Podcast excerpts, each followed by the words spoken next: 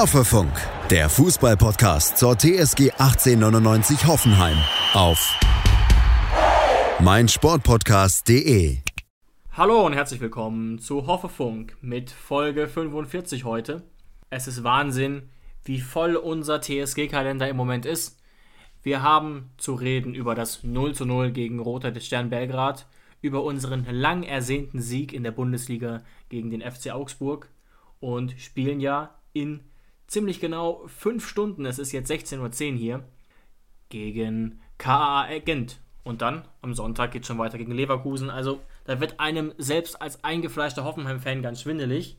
Und deswegen, Jonas, möchte ich mal mit etwas anderem in den Podcast starten. Einer privaten Frage, die aber auch sehr viel mit unserer TSG zu tun hat. Für welches Trikot wirst du dich entscheiden? Weißt du schon? Du hast, wir haben hier ein bisschen vielleicht als Kontext ähm, darüber geschrieben dass du dir ja demnächst mal ein TSG-Trikot gönnen willst und warst da ein bisschen am, am Rumüberlegen.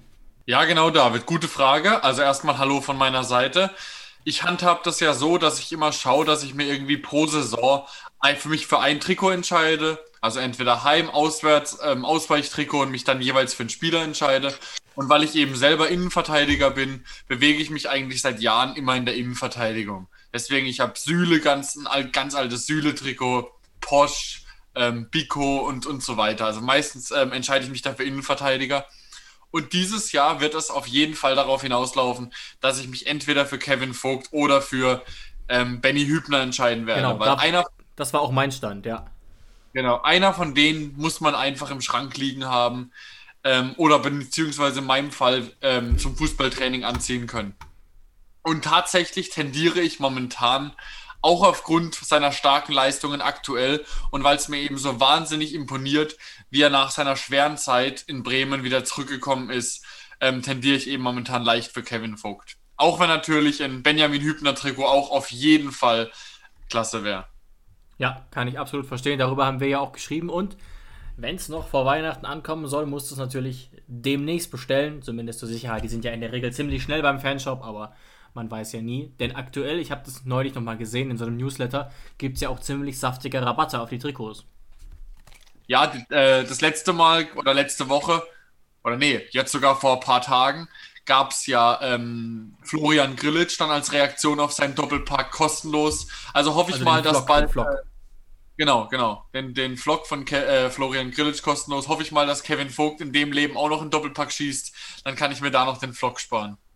Ja, weiß ich nicht, ob das diese Woche noch der Fall ist. Wenn nicht, musst du eben doch das Geld ausgeben. Und wie ah. gesagt, es ist gerade, ich sehe es gerade 10 Euro runtergesetzt, das Trikot, also gar nicht verkehrt zu Weihnachten.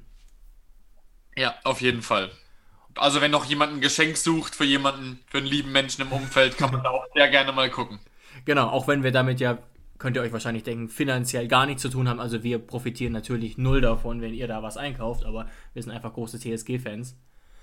Genau. Und springen jetzt tatsächlich mal wieder zum Inhalt und versuchen aus diesem Schwindel, aus dieser Menge an Spielen wieder ein bisschen ähm, das in eine, in eine Reihenfolge zu bringen.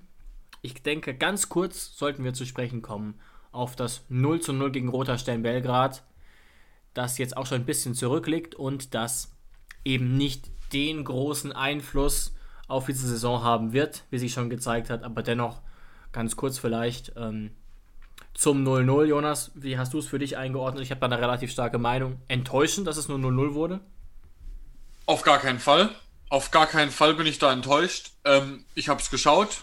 Ich habe es ähm, relativ emotionslos geschaut, weil es gab ja auch nicht so viele Emotionen. Und wer sich die Folge vor, vor dem Spiel angehört hat, der weiß auch, dass wir dieses Mal einen relativ guten Treffer gelandet haben bei unserer Prognose weil man kann die Überschrift wählen, ähm, nicht Angriffspakt beim TSG-Spiel. Beide waren zufrieden. Roter Stern wusste, wir sind durch, wir sind Zweiter. Die TSG wusste, okay, wenn ihr uns äh, den Gruppensieg überlassen wollt, vielen Dank, nehmen wir sehr gerne. Und deswegen gab es so ein paar Torchancen, da mal ein Schüsschen, aber in Wirklichkeit hat man dann am Ende, gerade die letzten fünf bis zehn Minuten hat man gesehen, die TSG hat da hinten den Ball rumgespielt. Roter Stern dachte sich, den Punkt nehmen wir gerne und dann ziehen wir Hand in Hand ähm, einfach weiter in der Europa League, unabhängig davon, ob Erster oder Zweiter. Ja, ich stimme dir zu. Gleichzeitig, ich habe das auch oft gelesen, was du jetzt gesagt hast. Ich, ich finde, man muss ein kleines bisschen differenzieren, weil dieser Nicht-Angriffspakt war ja erst die letzten Minuten. Also da, man kann das ganze Spiel über, finde ich, nicht davon sprechen, was schon mal alleine zeigt, dass wir wirklich auch Torchancen hatten. Natürlich nicht sehr viele und auch einfach 16 Torschüsse. Also grundsätzlich schon eine sehr hohe Dominanz, aber du hast natürlich völlig recht. Ähm, in den letzten 10 Minuten hat sich schon gezeigt, dass niemand unbedingt gewinnen wollte.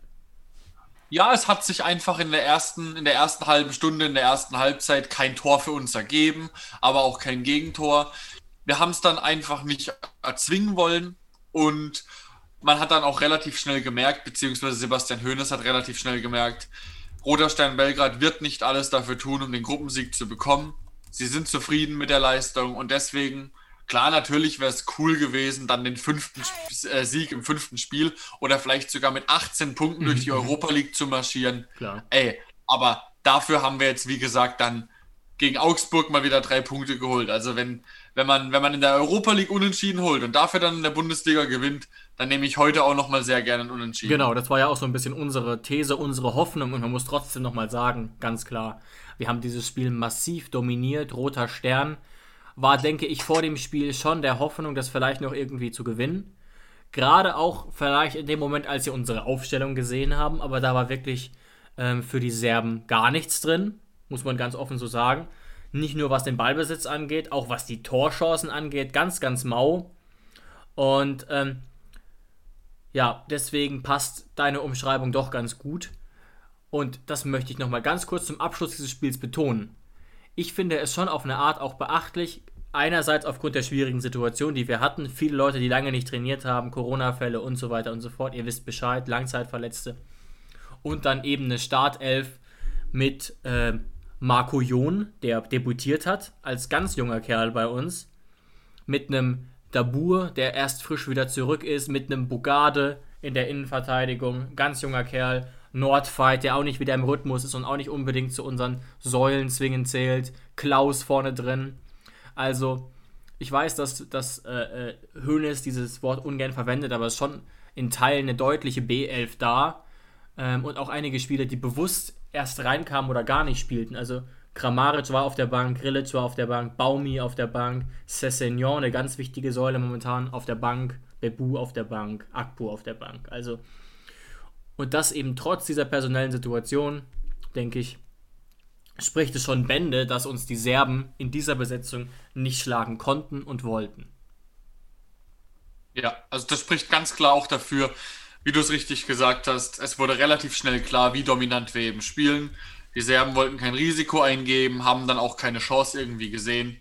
Und deswegen war vielleicht auch so ein bisschen, ja, ist auch, ist auch okay, dass sie Gruppensieger werden. Also, alles gut. Wir werden Gruppenzweiter, nehmen den Platz. Ähm, und dann hoffen wir mal, dass wir nicht, den, nicht gleich äh, einen Riesenkracher in der nächsten Runde bekommen. Und das wissen wir ja auch noch nicht, wen wir jetzt trotz Gruppensieg wissen wir ja auch noch nicht, ob wir da jetzt einen leichten Gegner bekommen, ob wir gleich einen Knüller bekommen. Da bleibt es natürlich abzuwarten. Aber Erstmal also, jetzt mhm. Spiel. Aber wie du, was, was du jetzt wahrscheinlich sagen wolltest, die Wahrscheinlichkeit spricht jetzt natürlich für uns. Genau. Wir werden jetzt höchstwahrscheinlich schon die ersten äh, Brocken umgehen, wie zum Beispiel AC Mailand oder Tottenham. Genau, und auch ähm, die vier besten Gruppen Dritten kommen ja gar nicht in Frage. Also die Wahrscheinlichkeit für einen Kracher in dieser äh, Zwischenrunde ist ziemlich gering und das finde ich auch vorerst gut. Ähm, hat Sebastian Hoeneß, glaube ich, auch gesagt, sogar wortwörtlich ist es völlig in Ordnung, wenn eben erst im Achtel- oder Viertelfinale der Knüller kommt. Ja, wir können uns ja dann einen richtig großen Gegner fürs Finale aufheben. Oder so, auch völlig in Ordnung. Bisschen Losglück ja. wie bei der WM 2002. Why not?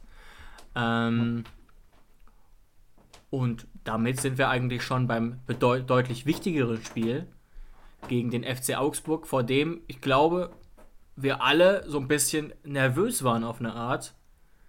Und das dann auch letztlich gut ausgegangen ist, aber Sebastian Hoeneß hat es gesagt, vor dem Spiel war schon so ein bisschen Druck auf dem Kessel. Ja, wir als TSG-Fans, wir konnten einfach nicht mehr. Also ich habe es auch gemerkt, man hat sich auf die Bundesliga gefreut, man hat irgendwie geglaubt, okay, wir spielen daheim gegen Augsburg, da muss doch was drin sein, aber die Psyche war schon so ein bisschen angeknackst. Ja. Äh, so im Hintergrund hat es immer so gedämmert, oh, war da nicht was? Ich glaube, genau das gleiche habe ich schon vor ein paar Wochen gegen Union Berlin gesagt oder da mal gesagt oder da mal gesagt und immer ist es am Ende dann nicht äh, wirklich rund gelaufen. Also also ich, ich hab so ein bisschen, bin so ein bisschen, ein bisschen äh, zwischen meinen Meinungen äh, äh umhergesprungen, ob ich jetzt denke, okay, die putzen wir weg, das ist Augsburg, wir sind da klar die bessere Mannschaft, ich bin mit der Aufstellung zufrieden oder ja, äh, ja, es ja. ist Bundesliga, es ist Bundesliga, wir werden da Probleme bekommen. Genau, also ich sag's mal ein bisschen übertrieben. Man hatte schon so ein bisschen das Gefühl, unterbewusst mindestens mal, dass wir gar nicht mehr richtig gewinnen können überhaupt. Ja, es war wie so ein Fluch. Ja. Das ist ja wirklich einfach krass. Wir haben das letzte Mal in der Bundesliga Ende September gegen den FC Bayern München gewonnen. Und jetzt haben wir dann äh, Anfang, Mitte Dezember gehabt. Also, wenn die, sagen wir es mal ehrlich, wir wissen nicht, ob wir natürlich so viele Spiele verloren hätten in, oder unentschieden gespielt hätten in der Bundesliga, wenn wir nicht in der Europa League wären. Aber wenn die Europa League nicht gewesen wäre, wo man dann immer jedes zweite Spiel einen Sieg eingefahren hätte oder Positives mitziehen konnte, dann hätten da wirklich alle von einer waschechten Krise gesprochen. So ging es mir noch nicht so leicht über die Lippen. Ja, ja, genau. Also da war wirklich äh, Druck auf dem Kessel und wir haben es auch kurz vorm Anpfiff geschrieben, dass heute der Sieg einfach her muss. Auch angesichts der Tabellensituation, wir sind ja jetzt auf Platz 10 geklettert, sind wieder wirklich schnüffeln wieder so ganz vorsichtig in Richtung Europa League, in Richtung Platz 7. Ähm, und auch einfach, wir wissen, dass das zuletzt oft nicht galt, aber man hat, glaube ich, auch am Kader gesehen und generell keine Abwertung gegen Augsburg, aber das war auf jeden Fall eine halbe Liga Unterschied. Mir, ist völlig klar, dass man dadurch Taktik, durch Willen und so weiter viel, viel ausgleichen kann, aber ich meine jetzt gerade die Spieler im technischen Bereich, war das mal locker eine halbe Liga Unterschied zwischen dieser Augsburger Mannschaft, die ich da gesehen habe, und unserer Mannschaft. Ja, auf jeden Fall. Man hat ja allein schon gesehen, äh, in Grillitsch, in Baumgartner, in Rudi, die, die Gelassenheit da im Mittelfeld, solche Spieler hat eben Augsburg nicht. Da kommt halt so ein Gruezzo um die Ecke und der senzt einem halt mal die Füße weg. Da kann, ich mich noch an eine Szene erinnern in der ersten Halbzeit, wo Grillitsch ein Kommando bekommt von, von Summers, äh, von, von Cessignon, Man on, also Mann hinter dir. Er dreht sich auf, wie man das so macht, und ihm wird gerade die Beine weggezogen. Gab dann keine gelbe Karte. Aber da merkt man dann schon die Unterschiede. Und wo man die Qualität einfach auch wieder massiv gesehen hat. Ähm, Kevin Vogt war wieder hinten drin. Also ich weiß, egal, unabhängig davon, ob man jetzt ein großer Fan von ihm ist oder nicht, man muss es einfach würdigen, was er da momentan spielt. Ja, ja. Ähm, war ja ein sehr großer Kritiker jetzt von, von äh, Howie Nordfight in den letzten Wochen, der ja oft spielen musste, der jetzt gegen Augsburg wieder gespielt hat. Und man muss es einfach sagen, es ist wie ich mir gedacht hatte. Wenn du Vogt neben dir hast, dann, also unabhängig vom, also mal ein bisschen ähm, äh, abhängig vom Gegner, aber auch ein Nordfight hat gegen Augsburg ein gutes Spiel gemacht. Absolut, also ich bin genau der, der Meinung auch, ja. Und das ist einfach unfassbar wichtig. Und ich erinnere jeden daran, jeden, der selbst schon mal Fußball gespielt hat ähm, oder, oder immer noch spielt. Also ich, ich, kann mich, ich kann mich vor zwei Jahren an eine Saison erinnern, da war ich selbst noch ein, äh, noch, noch ein jüngerer Innenverteidiger und da habe ich die Innenverteidigung die ganze Saison gebildet mit einem, ich weiß gar nicht, wie alt er damals war, vielleicht 33, 34-Jährigen. Das war nicht mehr der schnellste, das war nicht mehr sonst was. Aber der hat mich da geführt, das war eine unfassbare Sicherheit. Klar, natürlich kann man jetzt sagen, da sind sieben, acht Ligen Unterschied. Aber ich finde, das Prinzip ist klar. Du brauchst einfach Leute, die die Kapazität im Kopf haben, mit parallel zu ihrem Spiel noch zu reden, noch die anderen mitzuziehen. Und das kann Kevin Vogt. Er ist ein absoluter Führungsspieler. Er war ja auch Kapitän, bevor die Zeit da in Bremen kam. Und er redet unfassbar viel und zeigt immer wieder, wie wichtig er für die Mannschaft ist. Ja, und auch seine Rolle im Aufbauspiel kommt natürlich noch hinzu, weil Hübner ist natürlich auch genauso ein wichtiger Typ, aber eben nicht ganz so wichtig im Aufbauspiel wie ein Kevin Vogt. Und ich finde es genauso. Also ich finde, Nordfall hat wirklich ein absolut solides, wenn nicht sogar gutes Spiel gemacht. Und ich glaube, das haben ja. wir sogar auch vor ein, zwei Wochen selbst gesagt. Das Problem der Abwehr ist nicht, dass eben so Leute wie Nordfeld oder Nuhu spielen müssen, sondern dass sie zusammen spielen müssen. Und ich bleibe dabei, ich mag das ungern, aber ich habe deutlich weniger Bauchschmerzen. Er hat sich auch nach und nach bewiesen und sich gesteigert, wenn Nordfeld spielt, als wenn Nuhu spielt. Schatz, ich bin neu verliebt. Was? Drüben. Das ist er. Aber das ist ein Auto. Ja, eben. Mit ihm habe ich alles richtig gemacht. Wunschauto einfach kaufen, verkaufen oder leasen. Bei Autoscout24. Alles richtig gemacht. Ich habe deutlich weniger Bauchschmerzen. Er hat sich auch nach und nach bewiesen und sich gesteigert, wenn Nordfight spielt, als wenn Nuhu spielt. Da, wo ich dir jetzt tatsächlich recht geben muss, also ich habe jetzt von beiden in den letzten äh, Wochen äh, relativ wenig gehalten, aber tatsächlich, wenn ein Vogt spielt, glaube ich tatsächlich, dass Nordfight daneben die bessere Alternative ist neben einem, äh, anstatt einem Nuhu. Weil dann Nordfight doch, sagen wir es mal so, sich mehr führen lässt, mehr seinen Job macht, ähm, weniger anfällig für leichte Fehler ist, sagen wir es mal so. Und auch weniger experimentiert und dennoch irgendwie das bessere Aufbauspiel hat. Das ist nicht revolutionär und so Nordfight kann jetzt nicht alleine von hinten raus alles organisieren, sage ich jetzt einfach mal so. Auch wenn er das unter Schreuder mehrmals durfte, aber gerade Vogt und Nordfight in der Kombination sind jetzt gerade im Bereich Aufbauspiel schon überdurchschnittlich für Innenverteidiger in Summe. Ja, auf jeden Fall. Und Nuhu ist einfach in seinem Spiel ähm, unvorhersehbarer. Er ist zwar der schnellere, er ist der körperlichere, er hat auch ein gutes Kopfballspiel, ja, aber ja. er ist er ist auch immer wieder, er hat das ist eigentlich das Traurige. Er hat alles er war, eigentlich. Er war ja nicht günstig vor, vor zwei, drei Jahren. Er kam ja da von den Young Boys Bern. Und man hat auch gedacht, oh, guter Transfer da. Ähm, mhm, ja. Und er, er, bringt ja auch alles mit. Man guckt sich ihn an. Er ist schnell, er ist groß, er ist athletisch.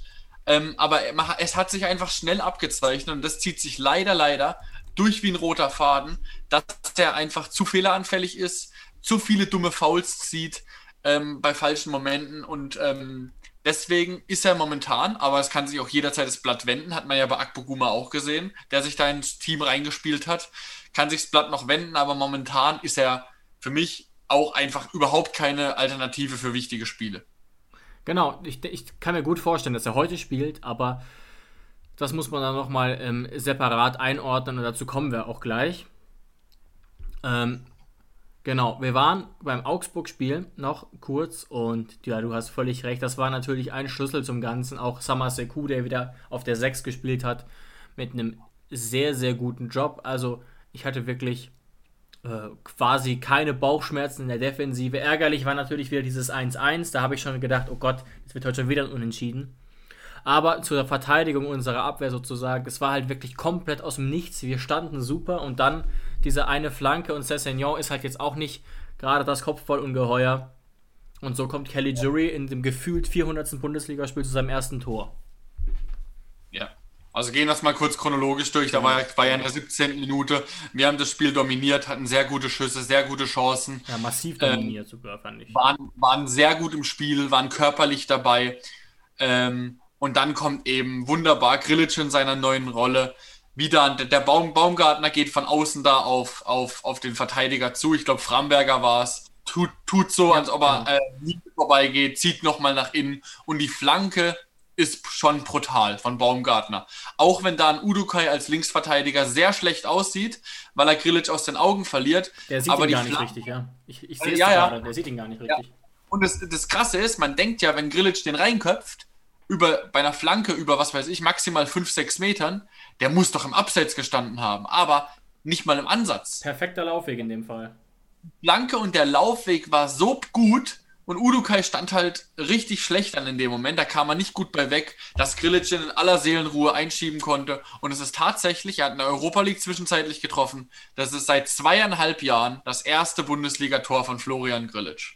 Krass, und das, auch, das ist ja auch deswegen, man kann, glaube ich, viel über seine Rolle als Zehner streiten. Ich habe da, sagen wir mal so, einige positive wie auch negative Argumente zu diesem Thema, seine Zehnerposition, aber er ist schon ein Spieler, das haben wir auch öfter schon gesagt, der grundsätzlich einen ziemlichen Offensivdrang hat. Und wir haben ihn deswegen, haben wir, glaube ich, schon mal erzählt, als er frisch bei der TSG war, auch öfter mal Messi genannt, so ein bisschen scherzhaft, weil er eben dafür, dass er Sechser oder Achter ist, ähm, damals, glaube ich, meist Achter, teilweise wirklich Harakiri-Aktionen Richtung Offensive oder fast schon Dribblings angesetzt hat und dabei aber eben mit seiner schlachsigen, mit seinem schlachsigen Körper immer besonders lustig aussah. Aber er hat sich da wirklich echt, echt gesteigert bei uns. Auch so ein Verdienst jetzt von sowohl Nagelsmann als auch Schreuder, dass der jetzt zu einem der besten, also sicherlich zu den erweiterten Top-Bundesliga-Mittelfeldspielern gehört.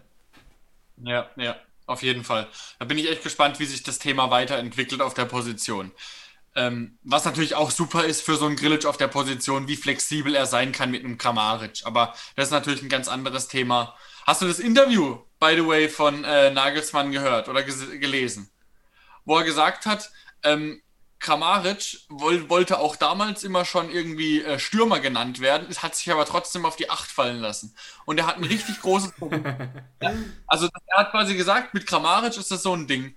Ähm, Grammaric kann es überhaupt nicht leiden, wenn er auf dem Spielplan, auf dem Spielberichtsbogen oder auf der Taktikwand auf der 8 oder auf der 10 draufgeschrieben steht.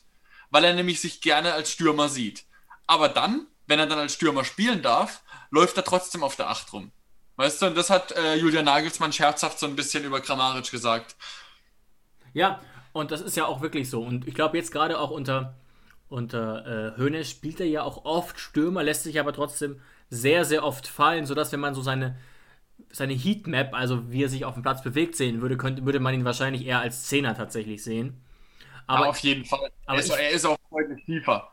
Ja. Ich verstehe aber auch, warum er das, warum er sich selbst so sieht als Stürmer, weil er halt auch alles hat, was so ein Stürmer braucht. Vielleicht nicht der Stürmertyp von 2004, so Klose Gomez mäßig, aber ja. Ähm, was gerade den Torabschluss und den Torriecher betrifft, da hat er natürlich einen deutlich größeren Torriecher als die meisten Achter und Zehner. Ja, also das ist schon die Spielweise, die gibt es auch ganz, ganz selten als Stürmer tatsächlich, weil ähm, die Zeit hat sich verändert, aber ein Kramaric, auch wenn er Stürmer ist, nominell, der steht halt auch ganz, ganz selten im Spiel an den Stellen, wo ein Mario Gomez oder ein Jan Koller gestanden wäre, sondern ähm, er steht die meiste Zeit eben woanders, er arbeitet sich seine Chancen selbst aber er kann natürlich auch klassische Stürmertore schießen. Es ist einfach dieser, dieser phänomenale Torriecher, der ihn auszeichnet. Ja. Oh, hier ist was los. Ähm, ja, genau. Also, ich würde sogar fast sagen, und ich meine das tatsächlich ziemlich ernst, er ist vom Spielertyp eher so Richtung Lionel Messi in weniger faul. Natürlich nicht ganz auf der Ebene, versteht mich nicht falsch, aber ähm, so eine Art verkappter Stürmer, der sich aber auch gerne fallen lässt. Und das ist ja das Einzige, wo Messi nochmal so ein bisschen seinen Arsch schwingt wenn eben Barcelona am Ball ist und er merkt, okay, die, Mit die Mittelfeldspieler kriegen es nicht, nicht hin, selbst den Ball nach vorne zu spielen, dann lässt sich Messi auch gerne fallen und äh, dribbelt da rum und vielleicht eine Niveaustufe drunter macht das eigentlich Kramaric sehr ähnlich. Oftmals. Ja, ja, es gibt auf jeden Fall Parallelen. Und man muss, muss natürlich sagen, wenn auch auf einem anderen Niveau, Kramaric ist ja für die TSG-Fans auch so, so ein bisschen äh, wie ein Messi für die Barcelona-Fans. Natürlich nicht für den Weltfußball, aber für uns kann man das schon so sagen. Ja, also wer hätte das gedacht, dass er sich so entwickelt aus, als halb aussortierter Spieler bei Leicester City und jetzt fraglos einer der besten Bundesliga-Stürmer. Also ähm, gerade mal nach Lewandowski und Haaland wüsste ich nicht, wer vor ihm sein sollte. Also mittlerweile belegt das ja auch seine Torquote definitiv. Und klar, ich glaube, jedem ist klar, äh, wie, wie gut ein Haaland ist, aber ist auch ein ganz anderer Stürmertyp. So, so ein Erling Haaland kann sich absolut nicht fallen lassen und so das Spiel aufbauen wie Kramaric.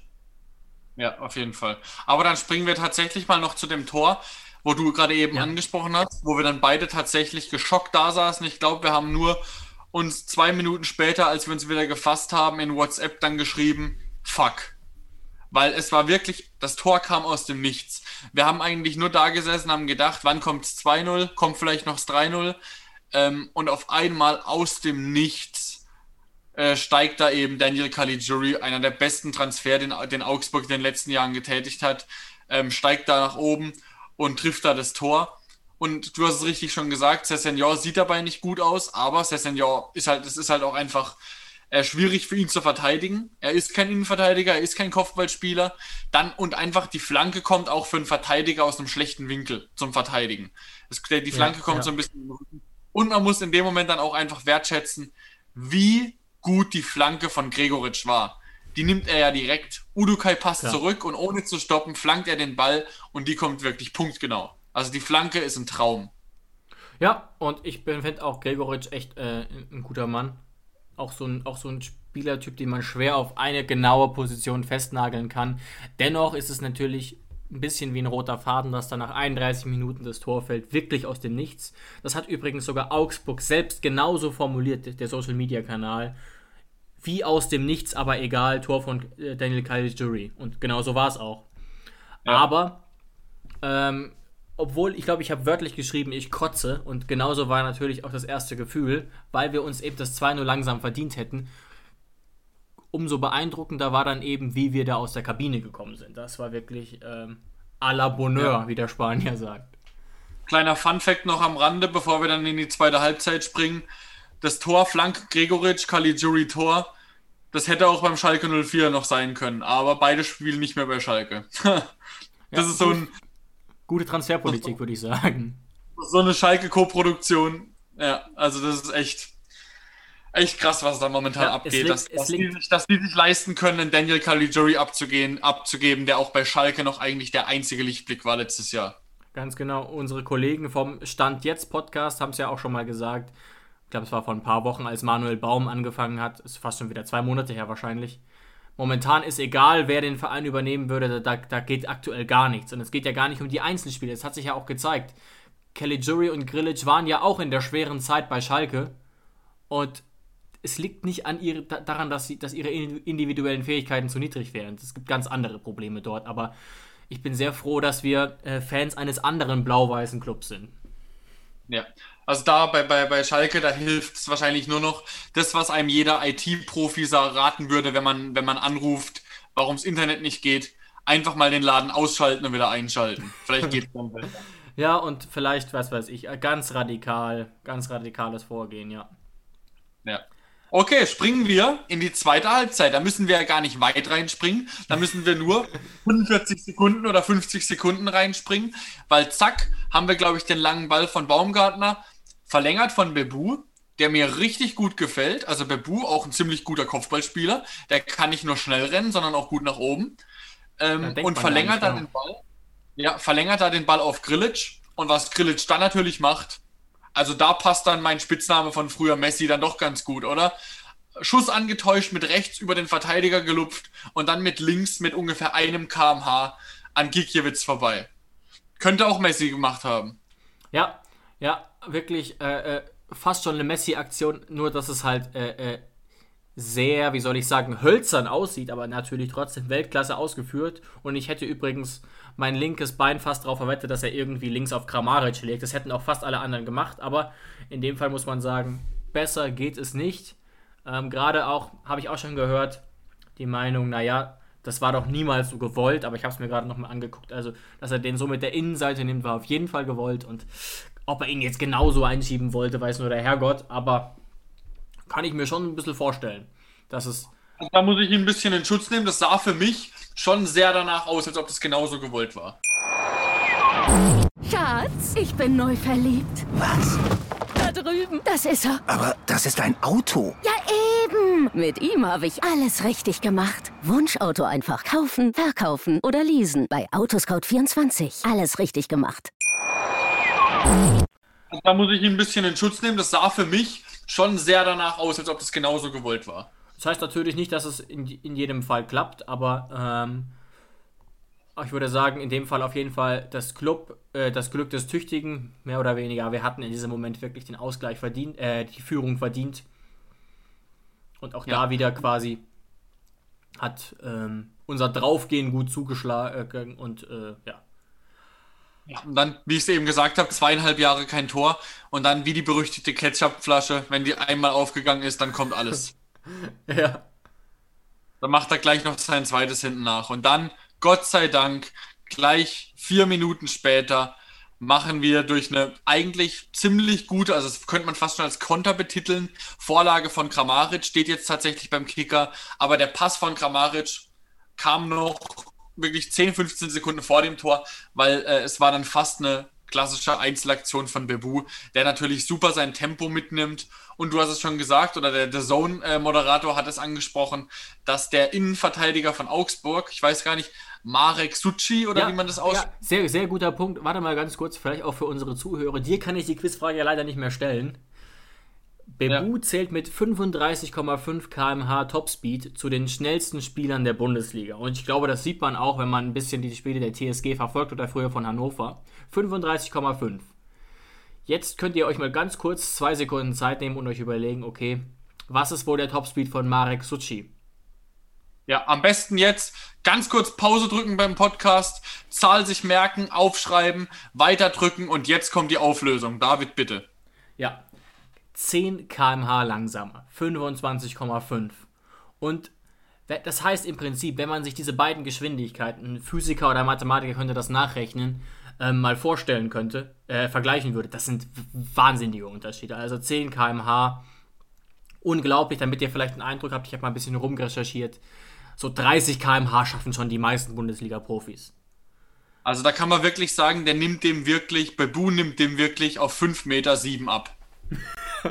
zumindest gefühlt, zumindest gefühlt. Und man sieht ja sogar in diesem Duell, äh, Suchi ist ja ohne Ball und natürlich kommt er noch irgendwie hinterher, aber das sieht schon wahnsinnig hölzern aus. Ähm, und deswegen fand ich das eine sehr, sehr interessante Statistik. Ähm, er war auch der zweitlangsamste Spieler der letzten Saison. Weißt du, wer langsamer war, Jonas? Boah, Javi Martinez. Nee, unser Freund Claudio Di Zerrung, äh, Pizarro. Aber das ist jetzt wirklich kein Wunder. Also, dass, dass der Opa da ein bisschen langsamer ist, hätte man sich wahrscheinlich denken können. Und tatsächlich. Sagen wir mal so, da kann, da, da, da kann Pizarro, glaube ich, mit 64 ganz gut mit leben. Aber in Marek Succi mit 32 halt wahrscheinlich nicht. Genau. Und tatsächlich ist es so, dass das Pizarro nur minimal langsamer ist. Also ja. gut. Aber wir wollen jetzt überhaupt nicht auf Suchi rumhacken. Das ist ein gestandener Spieler, der beim FC Basel äh, sehr erfolgreich war. Aber in, eben, es ist, man würde sagen, in moderner Sprache, es ist ein eindeutiges Mismatch, dass der linke ja. Innenverteidiger ähm, einen rechten Stürmer verteidigen muss. Mit so einem massiven Unterschied. Ja, und das Einzige, wo es dann nur kurz zu bibbern gab als TSG-Fan, ähm, Baumgartner springt ja da noch so ein bisschen über den Ball. Wenn Baumgartner im Abseits gewesen wäre, hätte dann die Videoschiedsrichterin ähm, Bibiana Steinhaus wahrscheinlich den Treffer zurücknehmen müssen. Ja, ich hatte schon richtig Angst, sage ich dir ganz ehrlich.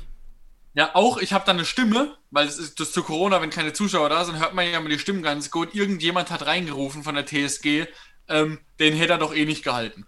Kann man natürlich, kann man natürlich so argumentieren, aber Aber zählt natürlich als Schiedsrichter, äh, als Schiedsrichterin oder Schiedsrichter, kann man das Argument natürlich nicht zählen lassen.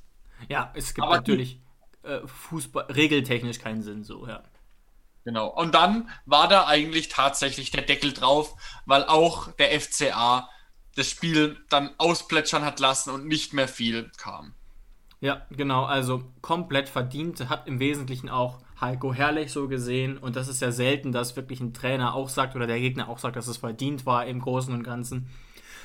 Dass die Augsburger natürlich auch so sehen, dass das Spiel hauptsächlich direkt nach dem Wiederanpfiff verloren wurde, kann ich verstehen, gerade auch, weil natürlich ähm, Augsburg da eine ganz andere Herangehensweise hat. Das, hat sich, das zeigt sich auch in den Statistiken. Also äh, so gefährlich waren sie nicht. Wobei, glaube ich, Olli Baumann sogar einmal, einmal eingreifen musste oder zweimal sogar, aber wir hatten natürlich wieder ein massives Chancen-Plus und deswegen kann man abschließend sagen, verdient.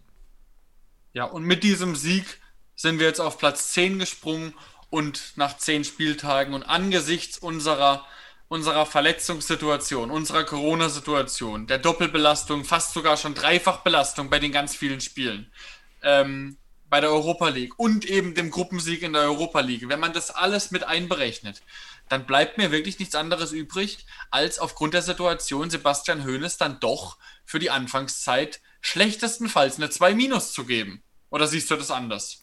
Nee, also ist auf jeden Fall besser als befriedigend, besser als eine 3 definitiv. Ähm, einfach auch, wenn man sieht, wie souverän er uns da durch die Euroleague-Gruppe gebracht hat es ist natürlich klar, wenn wir immer in Bestbesetzung gewesen wären, hätte man das erwartet, aber es geht eben auch darum, wie dominant wir insgesamt waren, trotz der Tatsache, dass wir manchmal eben Spieler schon, geschont haben oder schonen mussten. Und jetzt können wir heute im Prinzip 18 zu 0 verlieren und es macht eigentlich nichts. Wird natürlich nicht passieren. Und, aber damit sind wir trotzdem, glaube ich, schon beim Spiel, das heute ansteht, gegen KAA Gent. Auch das, glaube ich, halten wir eher kurz aufgrund der Bedeutung, aber ich freue mich natürlich trotzdem darauf und es ist eben einfach jetzt das nächste Spiel. Und du hast es im Vorgespräch schon mal kurz zu mir gesagt, Jonas, du rechnest heute, wenn ich es richtig verstanden habe, mit einer absoluten, in Anführungszeichen, B11. Ja, selbstverständlich. Also das zeichnet sich ja schon ein bisschen ab. Was wir schon wissen über die Aufstellung, ähm, Penne wird heute spielen. Ja, finde ich aber, kom komplett, komplett in Ordnung. Komplett in Ordnung. Finde ich, finde ich ein super Zeichen Wirklich Ja, finde ich ja. ein absolut super Zeichen. Ähm, hast du dann das, hast du das Interview von Penne dazu gehört, wo er dann auch dazu befragt wurde, weil äh, ganz wichtige Info, äh, Philipp Pentke hat bis 2022 verlängert bei uns. Ja, ja. Und dann wurde er auch diesbezüglich gefragt. Und er hat dann auch, wurde auch gefragt, ja, ist es denn, ähm, spricht es denn alles in allem für ein sehr ähm, stimmiges Torwartteam, was wir bei der TSG haben? Und auch Philipp Pentke hat wieder es bejaht, dass die TSG einfach ein sehr gutes Torwartteam hat, die sich sehr gut verstehen. Und ich sage extra, extra auch, weil wir Alexander Stolz vor mehreren Wochen ähm, bei uns zu Gast hatten als Interviewpartner, hört da sehr gerne nochmal rein in die Spezialfolge, weil auch der, und wenn es jemand wissen muss, dann Alex Stolz, der seit 2013 im Torwartteam war, bis jetzt vor kurzem, der auch immer gesagt hat, das Torwartteam bei der TSG um den Torwarttrainer Michael Rechner ist einfach stimmig, gut und da kann man einfach nicht meckern. Ganz genau, das hat Alex Stolz auch betont. Ähm, für den persönlich es mich auch freut, dass es jetzt wieder richtig an die Arbeit geht. Also Alex als, als wirklich Sportverrückter hat natürlich immer viel zu tun, aber jetzt geht es ja auch wieder los für unsere U23 und da ist er als Torwarttrainer natürlich auch wieder noch mehr gefordert und da geht es richtig los. Da freut er sich sicherlich auch. Also Grüße auch an Alex und genau, hört gerne die Folge.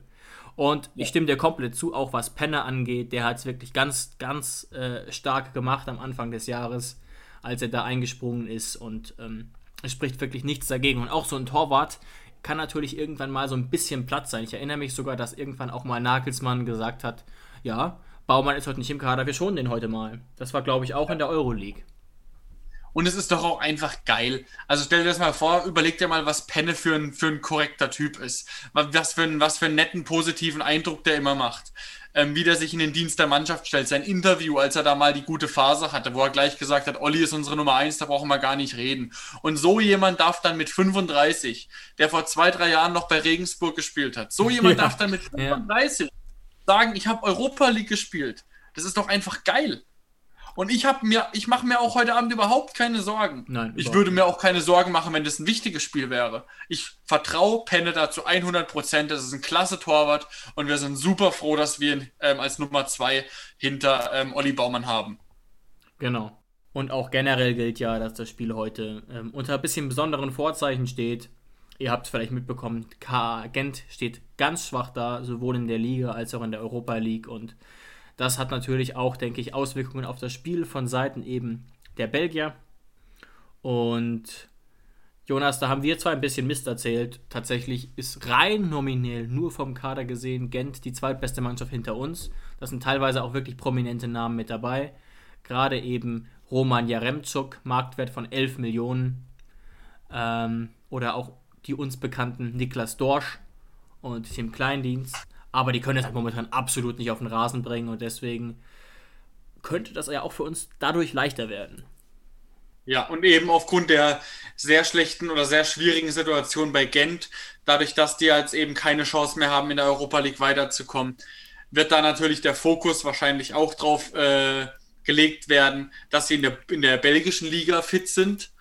Und deswegen kann es heute sehr gute, gut sein, dass sowohl wir als auch KA Gent mit der zweiten Garde spielen wird. Weil es geht ja heute Abend tatsächlich um gar nichts mehr. Wir sind Gruppenerster, Gent ist Gruppenletzter der Europa League. Genau, und das wird wahrscheinlich auch ähm, das Anliegen von Hein van Hetzebroek, dem neuen Trainer, äh, echt schwer auszusprechen sein, der erst seit sechs Tagen im Amt ist, der, das muss man faktisch so sagen, solange er nicht aus dem eigenen Verein kommt, die Mannschaft dementsprechend gar nicht wirklich kennen dürfte. Muss man mal kurz gucken, ob ich da damit recht habe. Ja, er war davor noch nicht da, also spannende Situation. Gleichzeitig gilt natürlich auch, dass der neue Trainer jetzt auf keinen Fall 4-0, 5-0 verlieren darf. Er muss da so ein bisschen abwägen zwischen, naja, die Liga ist viel, viel, viel wichtiger, weil wir da gerade so ein bisschen im Abstiegskampf fast schon drinstecken, aber gleichzeitig darf es jetzt auch keinesfalls für die Psyche die Klatsche geben. Aber ich glaube, da werden wir auch ein bisschen mithelfen, denn wir werden absolut nicht mit der AF spielen. Ich hoffe aber dennoch, dass man sieht, gerade eben bei der zweiten Garde, dass die unbedingt wollen.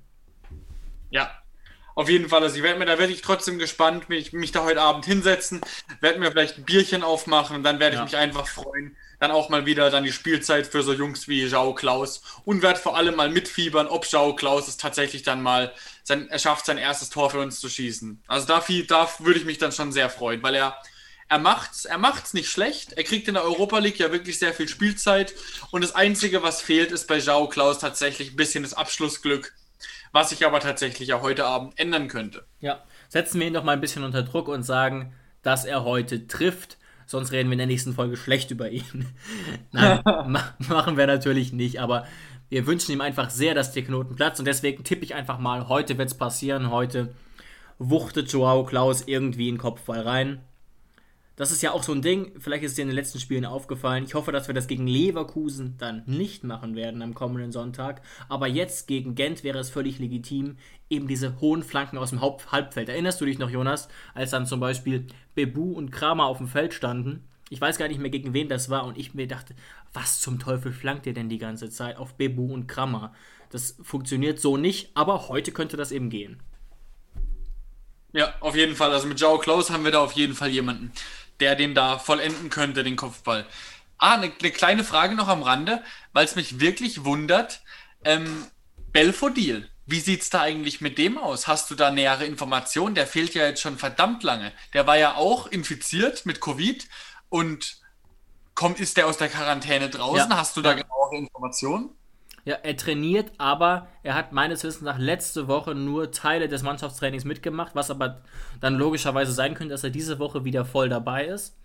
Ähm, und das gleiche gilt meines Wissens nach auch für Jakob Brun Larsen, aber man würde dann typischerweise eben sagen, dass sie beiden Trainingsrückstand haben, aber wenn die wieder einigermaßen fit sind, wird es natürlich Sinn ergeben, die mal 20, 30 Minuten spielen zu lassen, um mal wieder unter Wettkampfbedingungen ein bisschen reinzukommen. Aber das muss natürlich Sebastian Hoeneß bewerten. Wir wissen ja nicht genau, wie gut es ihm geht. Wie, so wie ich gehört habe, könnte es bei Sargis noch ein bisschen länger dauern. Ich hoffe, dass wir ihn vor Weihnachten noch mal sehen. Da stehen ja auch noch einige Spiele an jetzt. Und dann blicken wir noch abschließend voraus auf das Spiel gegen Bayer Leverkusen.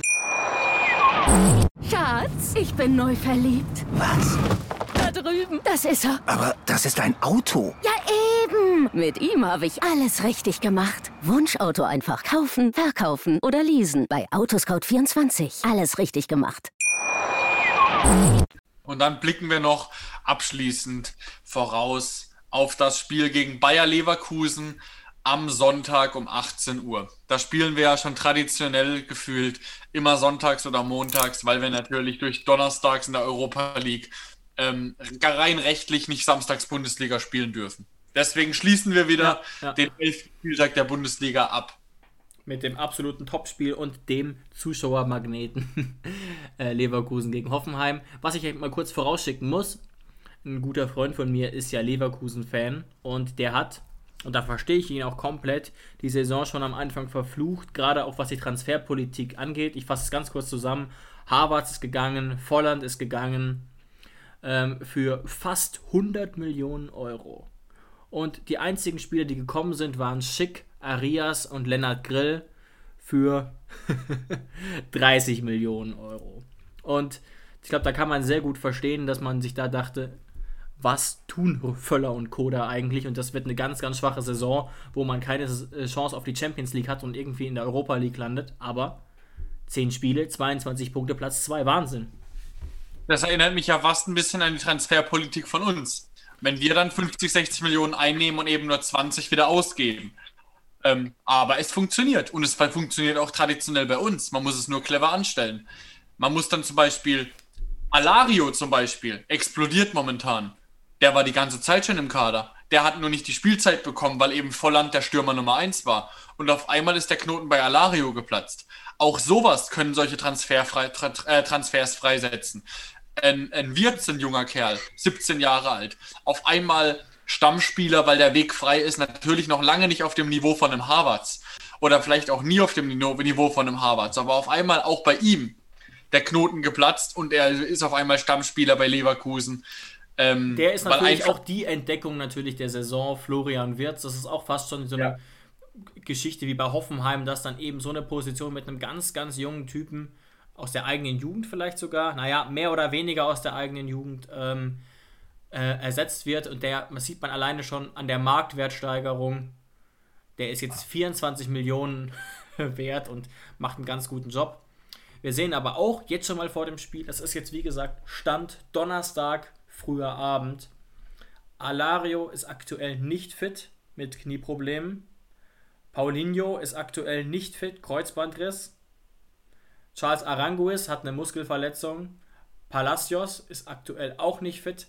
Kerem Demirbay hat den Coronavirus. Gute Besserung an der Stelle an unseren ehemaligen Mittelfeldregisseuren. Und Santiago Arias, Neuzugang, hat einen Wadenbeinbruch. Und, wen überrascht es, auch Sven Bender ist nicht dabei. Also auch da sieht es düster aus. Gleichzeitig wissen wir auch, ähnlich wie bei uns, Leverkusen ist sehr breit besetzt.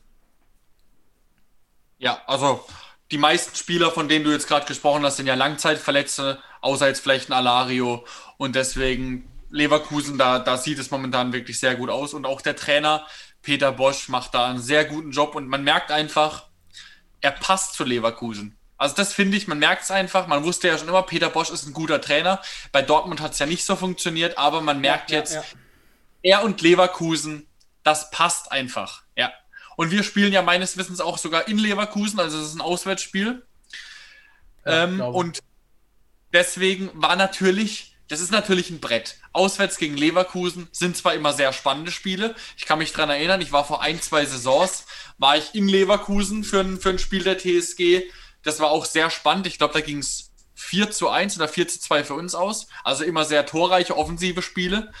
Ähm, aber deswegen, weil Leverkusen natürlich ein Kracher ist, eine gute Mannschaft ähm, mit einem guten Kader, die jetzt auch noch gut dasteht auf Platz 2, war natürlich der Sieg gegen den FCA unfassbar wichtig, punktetechnisch, um da auch im Falle einer, sagen wir mal, Niederlage oder nur eines Punkts dann nicht unfassbar in, Bredouille, in Bredouille zu kommen.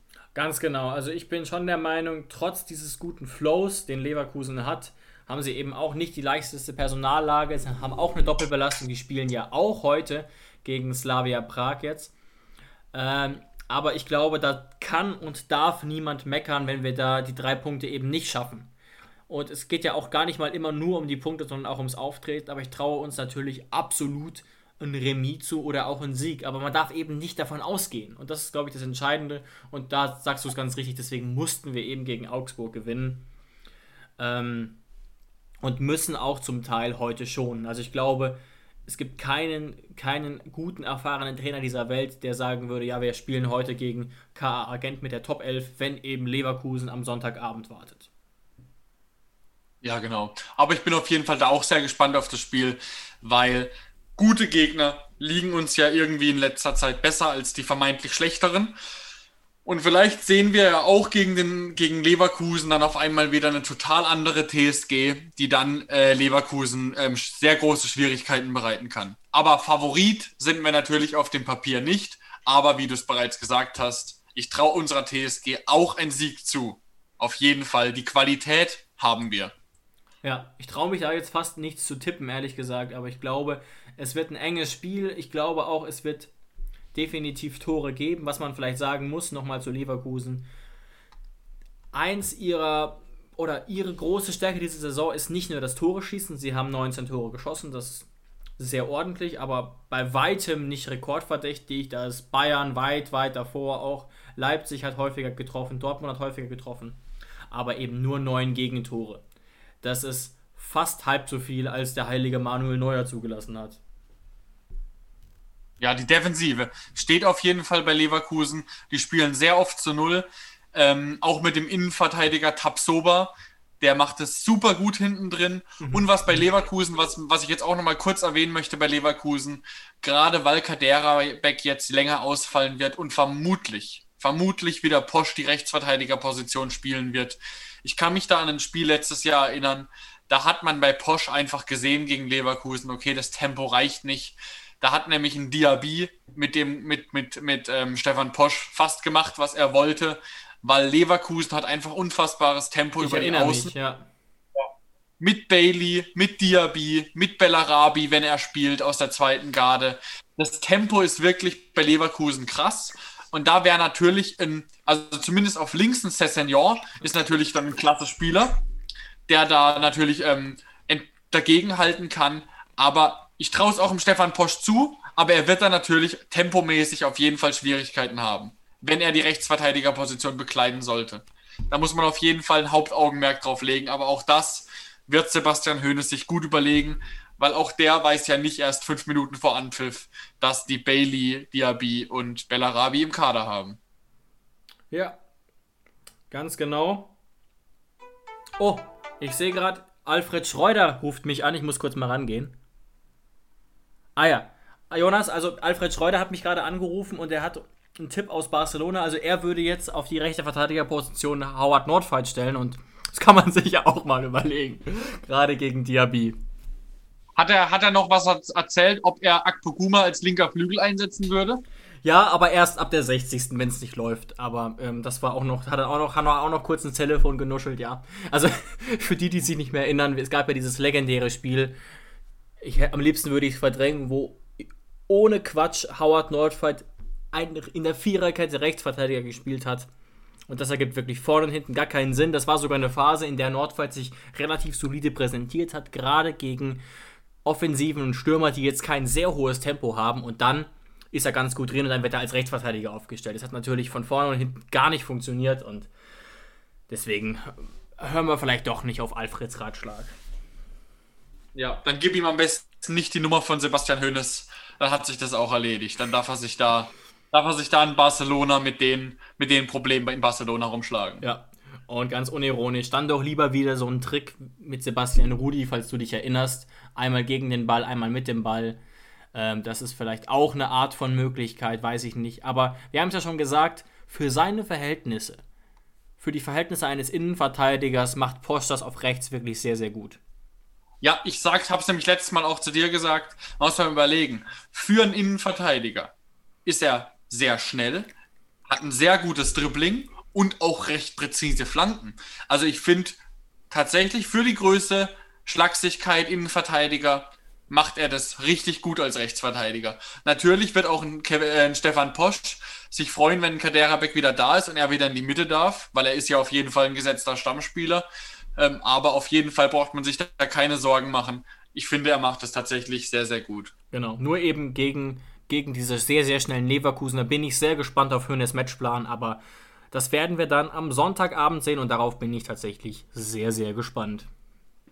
Genau, dann wünschen wir euch heute Abend sehr viel Spaß beim Fußball gucken und beim Leverkusen gucken natürlich und wir hören uns dann wieder nächste Woche, um die ganzen Spiele einzuordnen. Macht's gut, bis dann. Genau, macht's gut. Und ich hoffe doch mal auf zumindest vier Punkte. Damit sind, glaub, werden, glaube ich, alle sehr, sehr beseelt und befriedet. Also, macht's gut. Bis nächste Woche. Ciao. Schatz, ich bin neu verliebt. Was?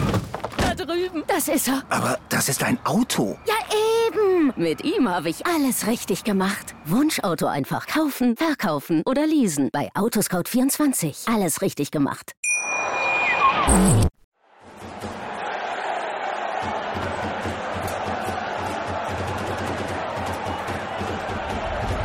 Hoffefunk, der Fußballpodcast zur TSG 1899 Hoffenheim auf meinsportpodcast.de. Schatz, ich bin neu verliebt. Was? Da drüben. Das ist er. Aber das ist ein Auto. Ja, eben. Mit ihm habe ich alles richtig gemacht. Wunschauto einfach kaufen, verkaufen oder leasen. Bei Autoscout24. Alles richtig gemacht.